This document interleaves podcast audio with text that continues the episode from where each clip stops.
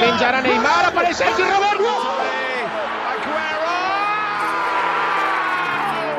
Eurotúnel, o podcast que te leva para dentro do futebol europeu. Messa fuori, c'è Pirlo, Pirlo, di Grosso, gol di Grosso.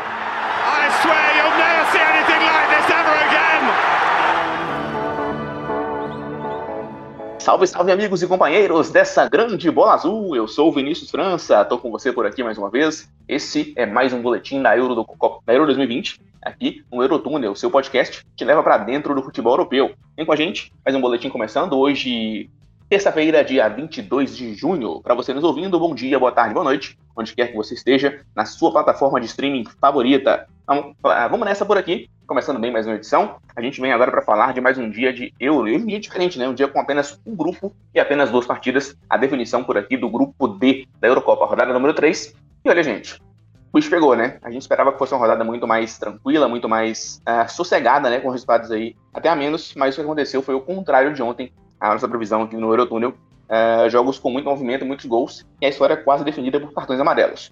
Hoje comigo na bancada, eu chamo ela, a nossa amiga Jalili Elias. Jalili, seja muito bem-vinda, um abraço grande para você, minha querida. Tamo junto. Vamos agora falar de grupo D. Primeiro Croácia e Escócia, e depois Inglaterra e República Tcheca. Definição de hoje, quase na insanidade, né? Mais uma vez, seja bem-vinda, vem com a gente. E aí, realmente, né?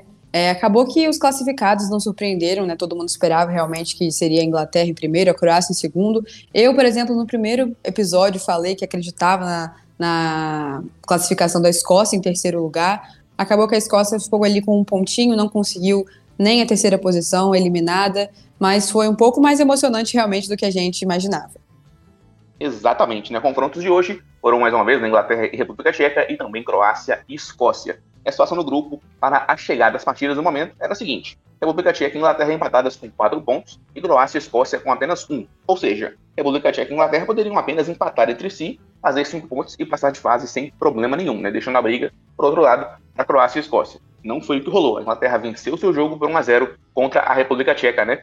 Uh, resultado aí que coloca os ingleses na ponta do grupo. Era vital para eles também conseguir essa ponta por um adversário mais tranquilo, em tese, na próxima fase. A Inglaterra venceu por 1 a 0 em Wembley e vai aí com 7 pontos para as oitavas em primeiro. Já li show na Inglaterra, nem tanto, né? Um jogo aí para a conta do chá, mas com um gol de Raheem Sterling que estava precisando. A Inglaterra que estava aí também tentando se provar, não faz um Euro como se esperava em termos de desempenho em campo, apesar de resultados, mas conseguiu passar de fase em primeiro com 7 pontos. Fala pra gente o que você achou do jogo para nós. Então, né, o Southgate já começou aí com o Grealish, com o Saka, com o Maguire titulares, né, especialmente a escolha pelo Grealish acabou agradando boa parte das pessoas que queriam ver ele em campo, né, o Southgate aí com as suas substituições, com as suas escolhas bem questionáveis, né, os 30 minutos iniciais da Inglaterra foram muito bons, né, mas como eu falei, foram apenas os 30 minutos iniciais, Durante o restante, a Inglaterra passou a ser mais da mesma, especialmente depois que fez o gol, passou a ser pouco produtiva, pouco ameaçadora, né? Na mesma medida que a República Tcheca também não ameaçou o Pickford assim em nenhum momento. Foi o que você falou, né? Todos os gols da Inglaterra até aqui, nessa fase de grupos, foram marcados pelo Sterling, né? Temos que falar que foram apenas dois gols feitos pela Inglaterra nessa fase de grupos em três jogos, os dois gols marcados pelo Sterling, que hoje estava numa posição um pouco diferente da normalidade, né? mais centralizado no corredor central, com o Grealish ali mais fazendo o papel que seria do Sterling. O Harry Kane também saiu um pouco da sua característica, jogou mais pelas costas, fez um bom primeiro tempo, né? Diferente dos últimos, né? Dos dois primeiros a gente viu o Harry Kane um pouco mais sumido. Hoje já foi um pouco diferente, foi um bom primeiro tempo do Harry Kane. E foi mais ou menos nessa característica, né, nessa mudança tática do Southgate que saiu o único gol do jogo, né, o gol aí do Sterling. Então, depois do gol, a Inglaterra deu essa segurada, né? O gol, inclusive, saiu de uma jogada que veio desde a saída de bola, uma troca de passe precisa, né, que chegou até o Sterling, que fez o gol. Um ponto positivo aí desse primeiro tempo da Inglaterra, ou desse jogo, foi que o Chique, né, o que ficou aí muito famoso nessa Euro, foi pouco acionado, participou pouco do jogo, né? Muito aí pela mudança tática feita pelo Southgate, que ele acabou mudando um pouco depois, voltando mais para o normal depois do, do, gol da Inglaterra. A República Tcheca com muitas dificuldades ali, né, na pequena área, dificuldade de sair até mesmo do meio-campo, não conseguiu fazer uma infiltração, uma jogada mais criativa, claro, especialmente pela falta de qualidade técnica dos seus jogadores. Então, nesse esquema aí montado pelo Southgate, a Inglaterra conseguiu um conforto maior durante boa parte do jogo. Como eu disse, o Pickford praticamente não foi ameaçado. E é nesse ponto que a gente acha o quê? Que a Inglaterra tem de sobra e não aproveita, né? Que é, no caso, a qualidade individual dos seus jogadores. Hoje eu já pensei que o Southgate também não ia colocar o Sancho, acabou que eu acho que aos 38 ele colocou o Sancho, também colocou o Bellingham, né, jovem de 17 anos, colocou o Rashford, que ainda tem alguns problemas aí, né, do, é, com a seleção, né, é, sua produtividade na seleção, mas foi um segundo tempo muito carente do coletivo da Inglaterra. A gente sabe que a Inglaterra pode apresentar mais, tendo em vista o talento individual de cada jogador, né? Pouco ofensiva, é, só teve cinco finalizações durante o jogo inteiro. Também não chegou a ameaçar, assim, incisivamente a República Tcheca, até que no final do jogo teve um gol bem anulado aí do Henderson, que realmente estava impedido, mas é aquele negócio, né? A Inglaterra vence, mas não convence. Na minha opinião, decepciona ainda, né, podendo apresentar muito mais do que, a gente viu nessa fase de grupos e vai precisar apresentar se quiser passar e ir longe na competição. É isso aí. E agora jogando a bola para o outro lado, a República Tcheca. O gol inglês saiu aos 12 minutos do primeiro tempo. Então, teoricamente, a República Tcheca teve muito tempo para correr atrás e tentar segurar uma classificação mais tranquila. Agora ela caiu para terceiro lugar no grupo, espera resultados para saber se passa como nos melhores terceiros e aí, o que deu errado no plano dos checos hoje? Foi mesmo apenas um apagão do Chique ou o time inteiro não funcionou? Então, a, a República Tcheca realmente hoje não fez um bom jogo, né? Não que é, tenha tido atuações impressionantes nas partidas anteriores. Pra gente parar para pensar também, eu acho que o placar poderia, se a gente vê o jogo, assim, poderia ter sido maior, é, poderia ter sido mais largo para a Inglaterra, mas acabou que, né, pelas escolhas do Southgate, talvez eu acho que ele teria, devia ter colocado o Sancho antes, até para pegar ritmo para a fase de mata-mata. Eu acho que a Inglaterra também foi pouco ameaçadora, da mesma forma que a República Tcheca foi pouco ameaçadora. Então, assim, a República Tcheca também tem suas limitações, muito pela falta de qualidade técnica dos jogadores. Não tinha muito o que fazer, a Inglaterra, mesmo não tendo um ataque é, fulminante né, na partida, apenas um golzinho marcado, cinco finalizações, conseguiu se postar bem na defesa. Então, aí mesmo é, com essas dificuldades da República Tcheca de passar do meio campo e tal, também tem méritos aí da Inglaterra por ter, querendo ou não, anulado aí o jogo do, do Chique. Muito bem, né? República Tcheca que se deu mal nessa rodada de maneira sem precedentes, né? Chegava como vice-líder do grupo, poderia passar com a fase aí com a vaga garantida às oitavas e agora espera resultados.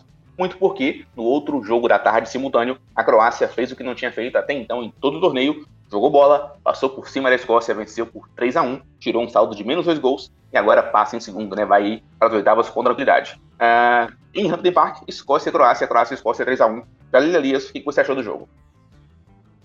Então, foi um jogo aí que os dois foram desesperadamente em busca da vitória. Um empate, por exemplo, é, eliminaria os dois, né?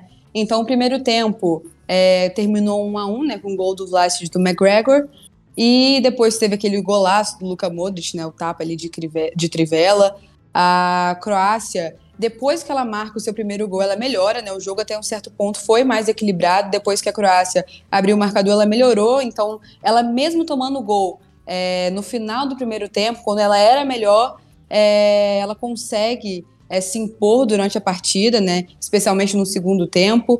O Perisic muito forte na bola aérea e acabou ampliando o jogo, né, ampliando a vantagem da Croácia para 3 a 1.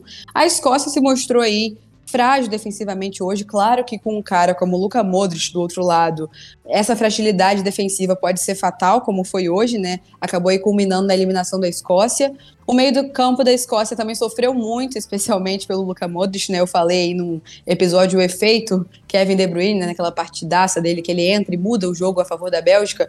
Hoje a presença do, do Luka Modric também foi crucial para essa classificação em segundo da, da Croácia. Então, o meio-campo da Escócia, nulo. é, com problemas na defesa, né? E consequentemente uma equipe muito pouco criativa, com problemas no setor ofensivo, criou chances, mas não foram chances claras de gol. Então, mesmo tendo o Robertson, né, para auxiliar nesse quesito, cadenciando as jogadas, tentando acionar o ataque, ficou difícil demais para a Croácia conseguir até mesmo a terceira colocação, que ficou com a República Tcheca, que pode ser até uma terceira posição bem interessante aí para os tchecos.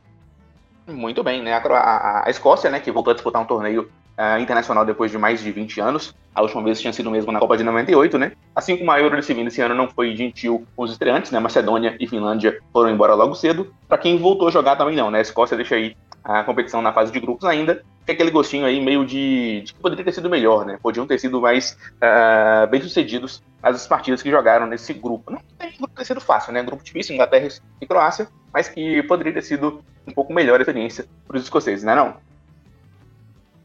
Concordo, concordo. Eu, inclusive, coloquei a terceira posição para a Escócia. Eu achei que a Escócia poderia, justamente, né, por tanto tempo fora, poderia vir com mais fome de jogo. Claro que também tem alguns problemas, né? Não tem tantos jogadores assim renomados e tal. Mas, por exemplo, a, a derrota, né, para a República Tcheca em Glasgow pesou muito, também pelo fato de ter sido por dois gols, né? Mesmo assim, um pontinho só ficou ali na quarta posição e não consegue a classificação. E é uma pena, realmente. Eu gostaria muito de ver a Escócia no mata-mata, mas não jogou bola o suficiente para isso e ficou de fora aí. Na minha opinião, eu acho que a República Tcheca, inclusive, surpreendeu, né? Não por ter feito partidas maravilhosas e tal, mas ter, por ter conquistado, né? Essa terceira posição. Eu acho que também por muito. Muito, podemos dizer assim, a Escócia é, contribuiu muito para isso. Acho que foi mais aí por causa dessa decepção que foi a Escócia também não tinha muito para onde fugir, tem os problemas, não tem é, tanta qualidade técnica assim, mas se a gente for comparar as seleções da Escócia e da República Tcheca, se fosse para fazer uma aposta sem ver né, as atuações, os resultados, eu apostaria na Escócia, que foi acabou não acontecendo, né?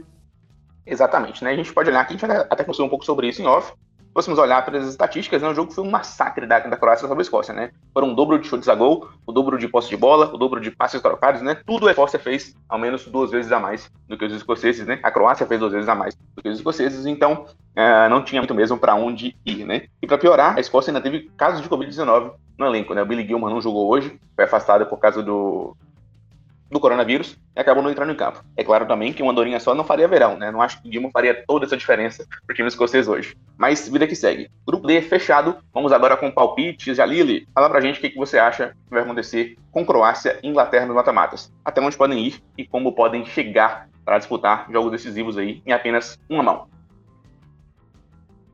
Então, eu acho que hoje, né, como você falou no início é, do boletim, a Croácia realmente jogou bola, é assim que tem que ser se quiser avançar, se quiser ir longe da competição, chegar numa possível final, semifinal, não sabemos. Mas a Croácia hoje jogou, convenceu, mas não sei se vai ser suficiente, dependendo aí com quem cair é, no mata-mata. A Inglaterra, diferentemente da Croácia, hoje, é, apesar dos 30 minutos início muito bons, se fosse os 30 minutos, é, jogando como jogou nos 30 minutos durante a partida inteira, é, aí realmente a gente poderia falar, nossa, a Inglaterra jogou e convenceu, mas não foi o que aconteceu hoje. E a Inglaterra vai precisar de muito mais se quiser aí realmente é convencer e mostrar para que, né, por que foi considerado umas favoritas aí desde o início.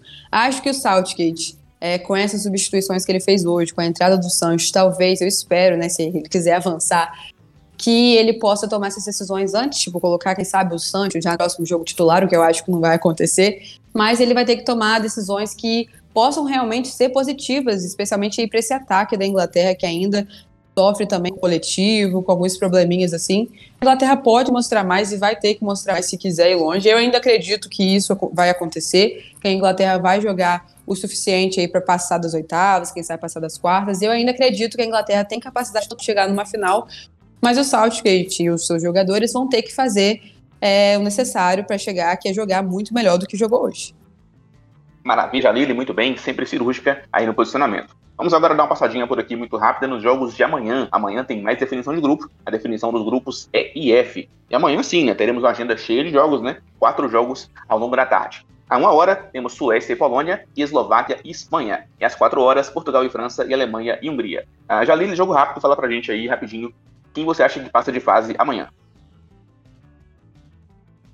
Então, né, um grupo aí que acabou que ficou um pouquinho mais embolada. A gente pensou que França e Portugal iriam ficar com as primeiras e segunda posição, é, respectivamente, aí mais tranquilamente, mas a Alemanha veio aí brigando, né? Fez 4 a 2 é, na seleção de Portugal. Então, assim, amanhã é que tudo vai ser definido. Eu ainda acredito na classificação de França e Portugal com as primeiras posições e Alemanha na terceira colocação, apesar né, de que é, a Alemanha enfrenta a Hungria, né? Agora que eu estou me atualizando aqui melhor desse grupo, confesso que eu estava meio é, fora aí do que estava acontecendo, mas vamos calcular aqui. Se a França ganhar, vai a sete pontos, Portugal fica com três. É, pode ser que nós tivemos, pode ser que Portugal fique com a terceira posição. Eu acho que é isso que vai acontecer. Olhando, analisando melhor aqui agora o grupo certinho, eu acho que a Alemanha acaba ficando com a segunda colocação, França em primeiro Portugal fica em terceiro. Muito bem, né? E também temos aí o grupo E, né? Com a Eslováquia, Espanha, Suécia e Polônia. Eu acho que é o grupo amanhã mais interessante, né? Só pra gente poder dar uma passada rápida nesse final de episódio. Uh, o grupo E tá bagunçado. Nós temos Suécia, Eslováquia, Espanha e Polônia, todas com chances de classificação. Isso aí depende do que acontecer, né? A Suécia chega líder com 4 pontos, a Polônia lanterna com 1, temos no meio aí Eslováquia e Espanha que se enfrentam com 3 e 2, respectivamente, né? Uh, meu palpite pro grupo E, fico com ele por aqui. Uh, acho que passam com as vagas diretas Suécia e Espanha, tá? Eu boto fé que a Suécia vai uh, se mostrar amanhã mais sólida contra a Polônia, que chegou até com expectativas altas, mas chega com balida. Mas amanhã deve passar de fase com vagas aí diretas Suécia e Espanha. A Eslováquia pode garantir aí uma terceira vaguinha com um pouco de sorte. Uh, Jalili, muito obrigado pela participação. Vamos ficando por aqui com a edição de hoje do Boletim Eurotunnel Podcast. Amanhã tem mais definição dos grupos E e você acompanha sempre aqui com a gente. Para você que quer nos achar em redes sociais, pode ficar super à vontade. Segue a gente por lá, no Twitter, arroba Eurotúnel Podcast, e no Instagram, uh, aliás, no Twitter, arroba Eurotúnel, e no Instagram, arroba Eurotúnel Podcast. Galiri, mais uma vez, muito obrigado para você. Tamo juntinho, tá? Um abraço. Obrigado pelo carinho, pela participação de hoje. Abraço, eu que agradeço. É isso aí, tamo junto, ficamos por aqui. Amanhã tem mais e até a próxima edição do Boletim Eurotúnel Podcast. Valeu, tchau, tchau.